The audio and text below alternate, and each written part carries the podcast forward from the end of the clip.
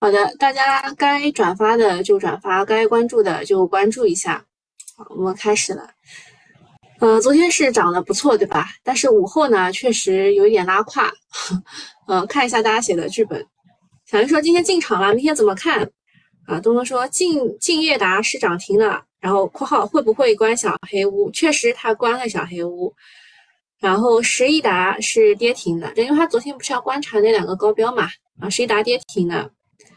农心也是回落的，辉煌是一致的。啊，就是敬业达的补涨可能是辉煌啊，就看它，嗯，真是什么真是真是通是大长腿涨停的啊，对，敬业达的补涨可能是辉煌，也可能是真是通，他给他起的名字是 真是通叫真是痛，反正情绪是弱修复的。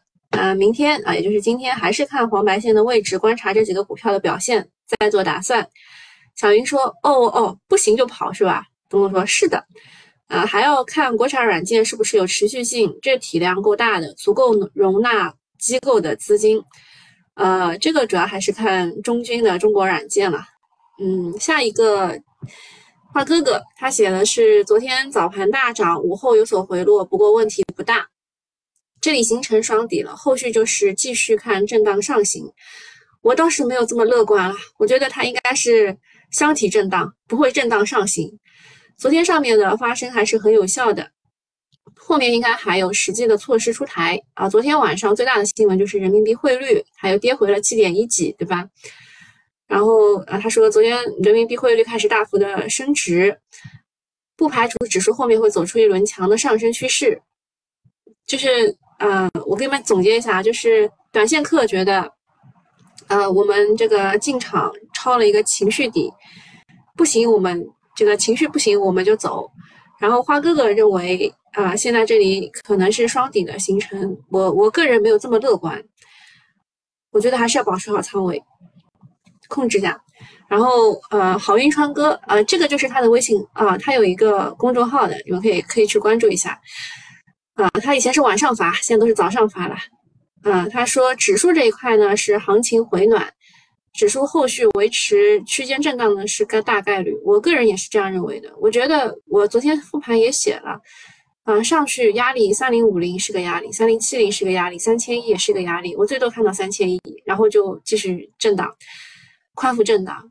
就是我之前是比较乐观的，我认为可以回到三千二。但现在我改了啊，我改了，就是盘面是在不断的动的，人也是在人心也是不断的这个动的。那它如果真的涨上去了，那就是这个这个指数指数涨了，你也不一定赚钱。所以现在这个这个区间吧，这个这个区间震荡过程当中，就是不要追高，不要追高。你可以去低吸，可以去潜伏，但是不要去追高。比如说今天我有个消息，压根不想讲，就是关于航空什么的。就一出来这个消息，我知道又有一批人想要去被套了。然后他说，他觉得行情回暖的这个理由呢有两点：第一个是上证的成交量稳步在三千亿之上，深圳在四千亿之上，那么两市合计就突破了九千亿，有量则有价，指数已经企稳是大概率的。第二个呢是出现了较为明显的赚钱效应，比如说妖股敬业达底部起来，一个月涨幅近三倍。然后板块这方面，科技和医药、光伏储能、工业母机，还有军工都开始了良性的轮动，很多个股的底部放量涨停，资金进场迹象明显。那么在短线这一块呢，它把它分了一个类，像科技和医药，它其实是一体的，这就算是呃叫叫什么？叫政府资金支持概念，好吧。然后另外一方向就是光伏储能和工业母机，这个算是赛道股吧。但是，嗯，但是工业母机放在哪里，我觉得不太不太对啊。工业母机应该也是这个制造业强国那一块的，反正就是就两个方向吧。它是存在一定的跷跷板效应的，就是资金出了这儿就进那儿，出了就出了那儿就进这儿，对吧？但是整体是震荡上升的，而军工呢，更像是近期才启动的一个独立体啊，因为它我昨天讲讲过了，它是 to G 的，是 to government 啊，目前大致是这样的趋势，故短线的节奏要么潜伏，要么踩踩节奏，方向已给出，标的自己选。啊，花哥哥说目前就是政策市。花哥哥今天写的很短啊，我读的是好玉川哥的。你知道我为什么要读你们的东西？其实你们代表的是不同人对于市场的看法啊。好，那个我本来想写写我自己的看法，我觉得你们都讲完了，我就不写了。昨天最大的消息是离岸人民币对美元大涨了百分之一点六，日内上涨一千五百点，创历史的记录。反正 昨天又是见证历史。现在现在是多少？离岸离岸昨天是到了七点一几，对吧？人民币暴涨，一度涨到一点七八啊，不是七点一八。然后央行昨天亮了汇率兵器库，然后今天打啊，不是应该是把时间往前提啊。前天亮了汇率兵器库，就是那个一到提到一点一点二五，那事儿其实一一般人都看不懂，反正把它当利好看就行了，利好人民币啊。今天打爆空头人民币啊，然后之前。苦口婆心劝那些做空的别赌人民币升值，或者是贬值的这个单边啊，这下不知道又有多少人爆仓，反正久赌必输。据说呢，在汇率战中，无论空头先赢多少把，只要被逮住一次，就吃不了兜着走啊！这就是光妈央妈的威力。人民币气势如虹，让中国资产大受追捧。然后昨天晚上呢，中概股就暴涨啊，A 五零也拉升。但是我看了一下，这个后面好像。美国它是高开两个点的吧？高开就是高开冲高，然后最后又不行了。我们后面这个中概股怎么样了？我也没关注啊。你们可以跟我讲讲。下一个事儿就是敬业达今天开始要停牌了啊！就昨天晚上敬业达就自己出来说啊，我们我们就自己申请停牌，自己关小黑屋。这一个月涨幅两百五啊，百分之两百五，走出了十五个板。啊，现在停牌已经算很客气的啦。就是之前哪一天，我觉得它已经要停牌了，但是没停。嗯，你们也可以看一下我今天即将发出的那一个深交所它的规定。啊，它的规定是，呃，涨幅多少有异动，对吧？发异动公告，然后异动三次会怎么样？第二次停牌，就第一次停牌是。呃，应该是五个交易日，然后第二次停牌是十个交易日，就是这个规定，你们就自己去研究一下吧。特别是炒妖股的人，啊，今天我会发的，就七月十五号的那个早上的盘前半小时，这都可以常听常新的，好吧？不一定一定要呃这个看最新的，因为最新的就有些东西看不清，然后你回过头去看的时候就看得懂了。金业达呢是这一波信创的总龙头。啊，停牌到底是利好还是利空呢？两派两个两个观点，一个是认为是利好，就认为它领到妖股证了，而且它昨天是缩量涨停的啊，缩量涨停的。还有另外一派呢，说这个对于信创板块是一个利空，整个题材要开启退潮了。那我刚刚也跟你们讲过了，东风给了大家两个标的啊，一个是辉煌，一个是真视痛啊，那你们可以去看一下，他们是不是能够接力成功。呃，说这个小黑屋是意外，是一个利空。嗯，东风是认为是利空。我我个人怎么说呢？因为昨天我觉得它的筹码结构不是特别的好。我个人觉得今天金业达即使要开，应该也是低开的。啊，东风说是卡着计算器的。啊，嗯，说这个呃，新创板块有一个中军啊，就是中国软件。我之前也跟你们讲过的，游资肯定要打一个中军出来的，他们选择的是中国软件，啊，这个中国软件呢还是亏损的啊，但是江湖地位是杠杠的啊，毕竟叫中国的，还有软件的，对吧？就名字，这这就他一家非常值钱。在强调大安全、自主可控的当下，信创的故事还没有讲完，高度不会比去年的鸿蒙差，炒股就跟着主流走，但不排除先回调一波，然后再开始二波。啊，下一个说这个，嗯，国办呢印发了第十次全国深化放管服改革电视电话会议重点任务分工方案，它其中就提到了几点吧，嗯，有四点是涉及 A 股的，给你们念一念啊，就是新能源汽车要落实好阶段性减征部分乘用车购置税。延续免征新能源汽车购置税、放宽二手车迁入限制等，呃，新能源汽车的购置税应该是在今年年底就结束了，所以特斯拉才急着要降价。就是呃，那个新能源汽车它是三十万以上的，它不是好像是没有这个享受补贴的，所以特斯拉特地把这个价格降到了二十九点九九八还是九几，反正我忘了，就一定要降到三十万元以内，然后它就可以去享受那个补贴。啊。但是今年年底之前你得提车，所以时间非常的紧。那如果他要延续免征新能源购置税的话，就是再延一年嘛。这个就跟我们做核酸一样的，上海现在核酸又延了一个月啊，就是十一月之前又是免费的。唉，感觉就是不是薅羊毛的感觉，就是我看到有一个人说，呃，早上的时候就是大筛嘛排队，然后到了下午经过一个地方，发现一个人都没有，他就抵抵御不了这个诱惑，又去做了一次。嗯。这这个免征新能源购购置税的时候，我们是看到，呃，李克强总理他之前是，呃，某个地方吧，我忘了是哪儿，就是他说了，他说了是会有这个消，是会有这个政策出来的。第一个是新能源汽车，第二个是工业母机和教育，他说呢是要抓紧研制支持制造业企业、职业院校等设备更新改造的政策。呃，制造业企业他们想就是设备改造嘛，就是要把工业母机给换一换。那职业院校的设备呢，就是我们说的那些硬件啊，软件也也是可以的。金融机构要对此增加啊。东东说他踩雷了大唐发电跌停板，我去，我刚刚在群里啊，郑东你应该回一下我们的新米团的群，我刚刚在新米团的群里面讲清楚了这个大唐发电的业绩的情况。其实它并不是很雷啊，它并不是很雷。我们新米团应该都讲了吧，对吧？就是我我还特地问咨询了一下华哥哥，就是啊，是是不是啊长协的煤用完了以后要去买市场煤？所以大唐发电的主要原因就是因为长协的煤不多啊，就是。七百块的煤不多，他们得去去市场上买一千块的煤，所以这个越发电越亏钱嘛，对吧？大唐发电是这个事儿啊，插播一条。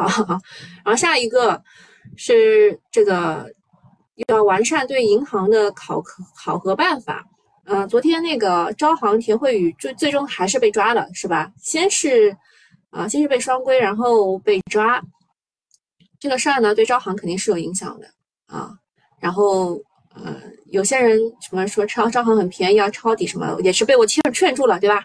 周末的时候先劝了要买腾讯的人，啊，后来又劝了要买招行的人，我周末还挺忙的。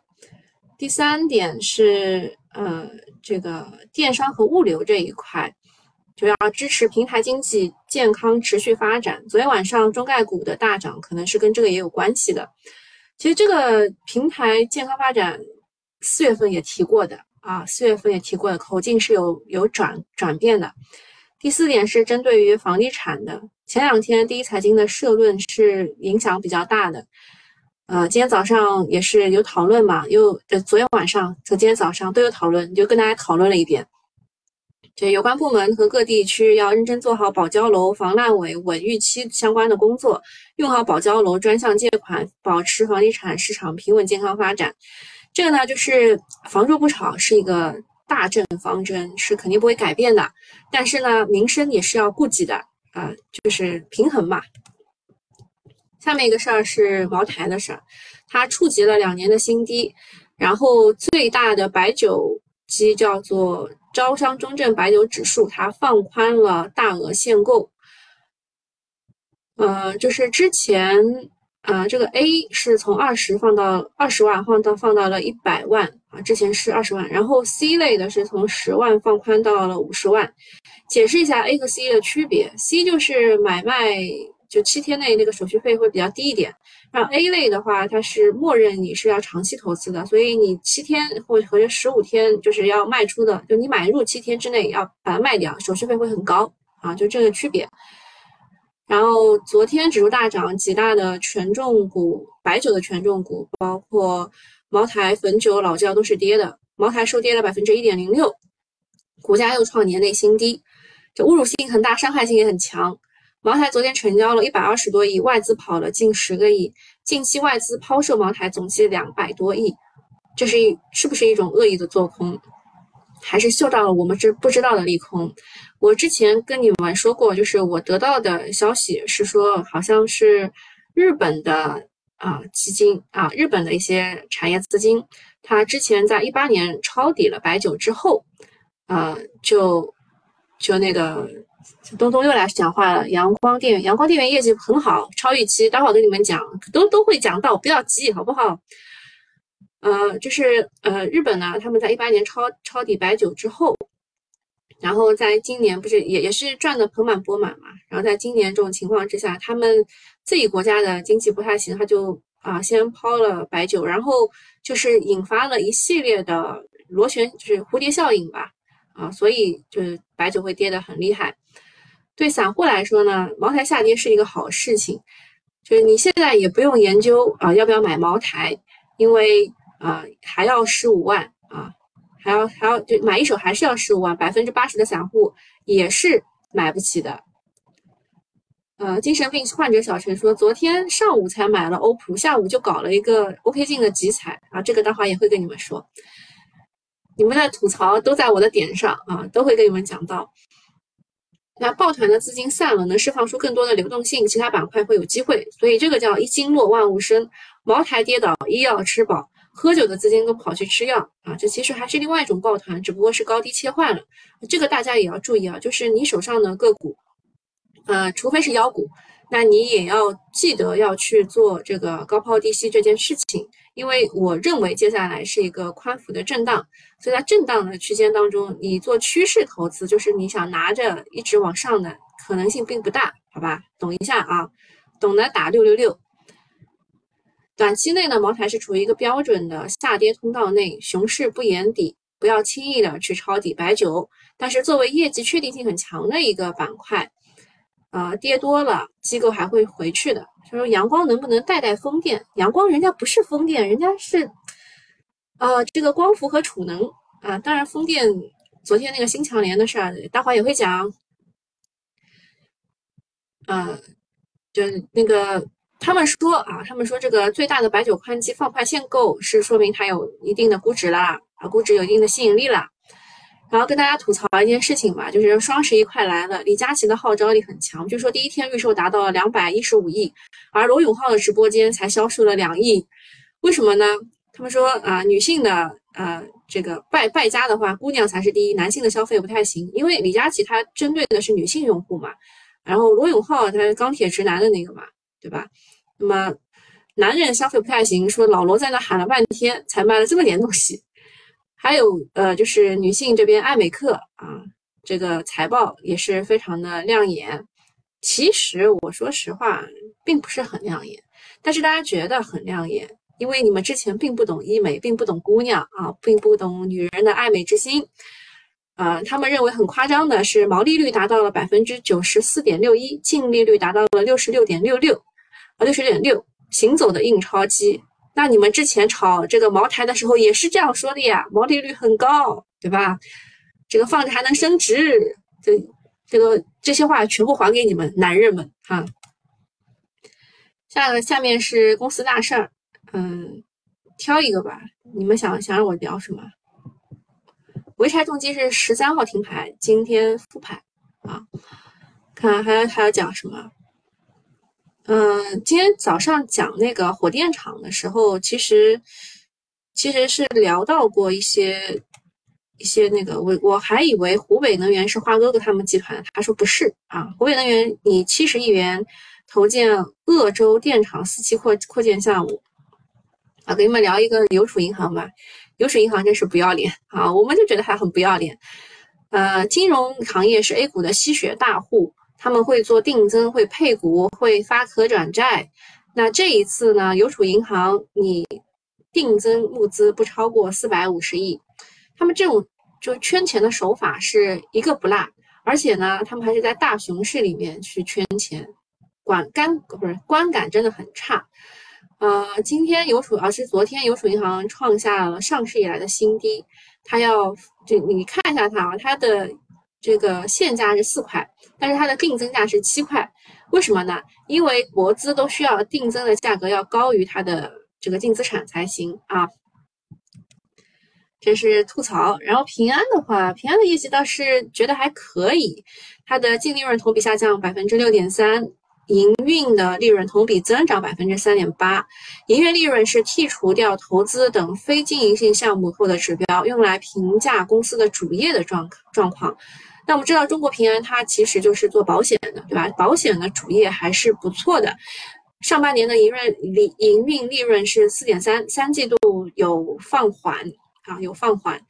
不过呢，核心业务的寿险业务是有所好转的。前三季度是同比负的百分之二十六点六，新业务价值率百分之二十五点八，这两个指标简单理解就是新的单卖的多不多，新单赚不赚钱。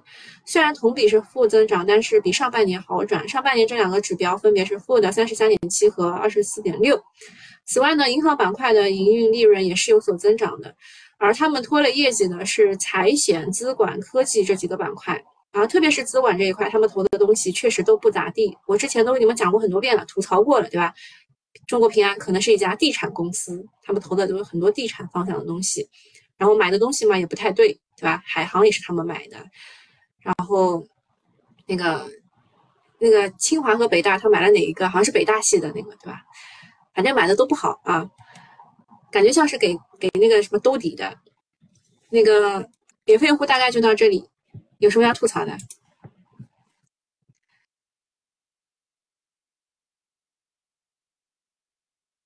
啊哦，没没什么事儿，对吧？好，那讲一下你们很关心的那几个东东吧。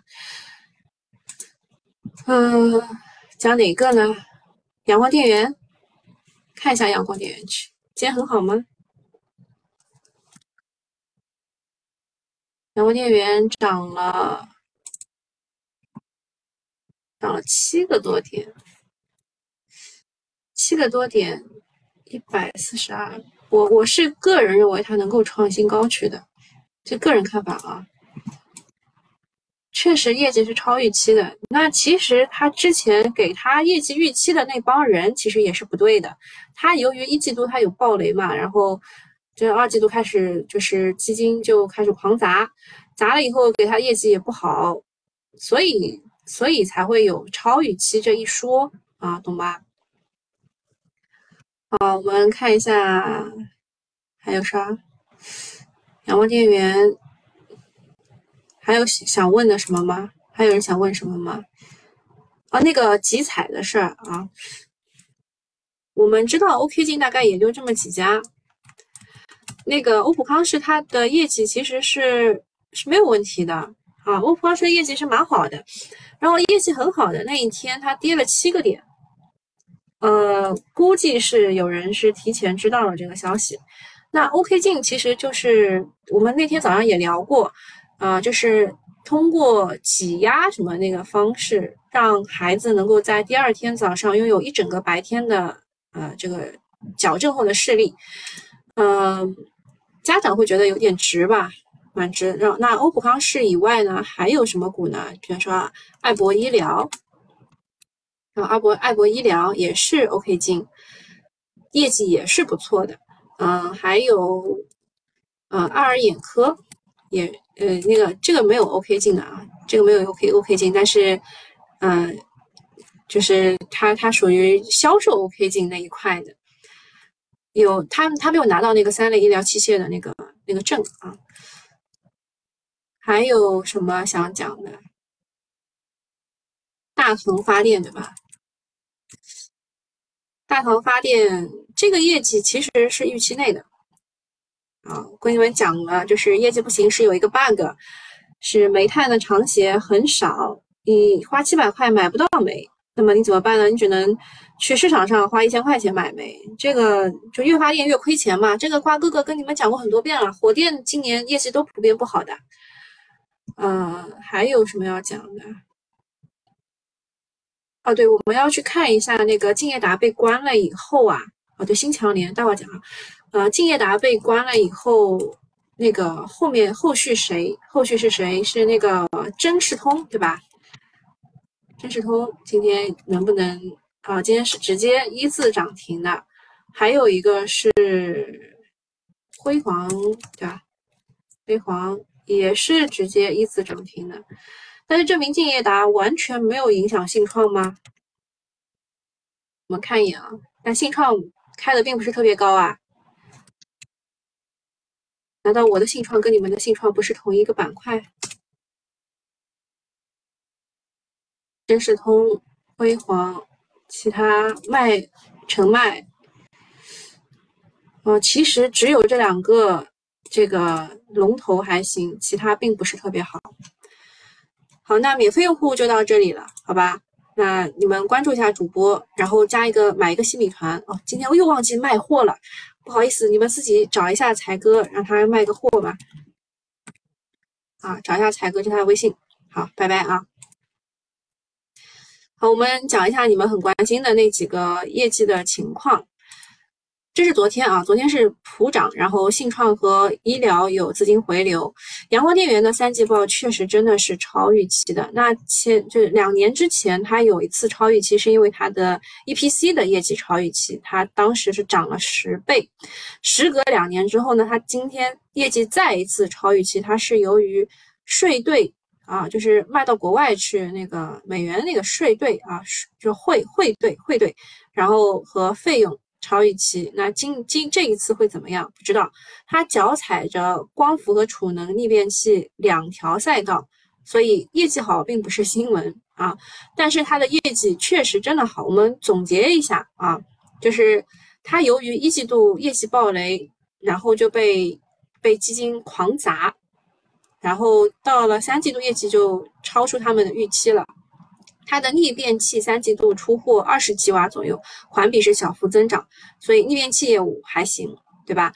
然后储能的业务呢，户储啊也是很高，大储呢是显著的提升，呃，户储就是小型的地面啊，就小小型的那个装在呃屋顶上那种，然后大储就是大型的，是要配合。呃，风电、光伏用的那种啊，然后电站业务稳步推进，风电业务第三季度扭亏为盈。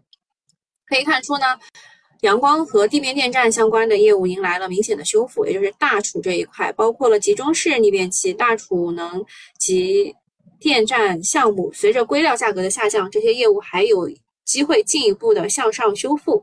此外，储能的业务比重也是在不断的提升，储能二次成长，期待继续看好阳光。因为我看了多少呢？我觉得它就其他的逆变器公司全部都创新高了，然后啊，我卖错了，气死我了啊！那个深桑达，我我卖飞了，这个我以前应该跟你们讲过啊，这个股我以前跟你们讲过，然后在低位买了，结果我我卖飞了啊，没事，我们继续啊，就是阳光电源呢，它应该是能够去创新高的。就是一百四十九这个位置是可以去挑战的。那你要买在什么位置呢？买在分歧的位置，什么补缺啊，或者是这种，就是大家大家把它砸下来的那个时候的位置。如果能能回到十日线去买的话，会更开心一点啊。然后跟踪一下风电，风电这一块的话。很奇怪，有些公司是赚钱的，有些公司是不赚钱的。什么原因呢？都是在这个汇兑收益当中。如果你对外卖的比较多，你对就比如说拿到的是美元的话，你就赚钱；你拿到的是人民币的话，你就不赚钱。比如说像金雷股份、双一科技，这个都是风电的零部件，对吧？他们都都赚钱了。然后呢，电气风电、金风科技，它环比都是下行的。啊，就是不赚钱是为什么？就是因为税率的问题。金科今天是大幅低开，对吧？其实问题都不大，风电这一块的问题都不大。啊，在四季度抢装和原料下行的逻辑面前，三季度拐点非常的明确，就是它大跌，你可以去玩，没有问题。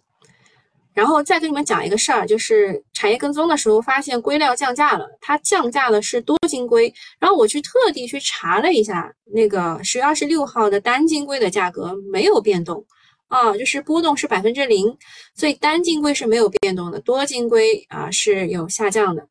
嗯，欧普扛一下还是走人？先走人啊！就是机构是不会跟你跟你讲道理的。你想要接的话，你过几天再接啊。机构没有道理讲的，他们觉得有有问题，他就直接走掉了，因为他不是自己的钱啊，他不会扛的。啊，下一个事情讲一下这个硅料，如果真的降价的话，其实这一片都是可以看的，这一片都是可以看的，这是机构推的啊。那比较看好的还是，呃，隆基绿能、金奥科技、天合光能这一种比较偏下游的，因为上游的降价会缓慢的传递到下游。然后阳光电源也是很关注的啊，阳光电源也是蛮看好的，就是它也是有机构分歧的。那如果它跌下来，也是有机会的。其他的随便看看啊。下面讲一下 OK 镜集采，呃，最大的利空是什么？就是过往听的所有的电话会议，不少于十场的电话会议，所有的嘉宾和上市公司都认为 OK 镜不会被集采。那这一次河南是还是河北啊？他们他们集采是打破了大家的预期的。啊，将对含相关终端服务机构的收入的行业造成较大的不确定性。像我刚刚说的那个欧普康视和爱博医疗，他们是直接生产 OK 镜的。像我刚刚说的那个爱尔眼科，它是也是有服务费的，对吧？这些都会产生一些不定不确定的影响，所以机构都会砸的。如果是单纯的产产品商，呃，产品商的话，就是那两家嘛。欧普康视和爱博医疗这两家的影响反而会稍微小一点啊，因为 OK 镜的整条产业链最赚钱的其实反而是就是下游，下游就是比如说它呃单价是一百多块，然后啊它卖到你八千块到一万块，这当中的所有的利润就是还是利润在两端啊，在两端。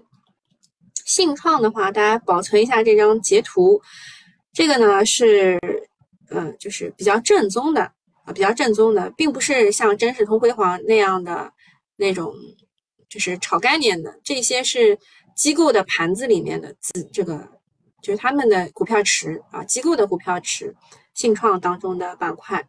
像我昨天也念了几个了，对吧？昨天我想到的最快最快能想到的是中国软件涨停，就是看中国长城、中科曙光，然后还有还有，其实澄迈科技是漏掉的，还有宝兰德，对吧？这些，然后昨天那个浪潮信息也是涨得不错的。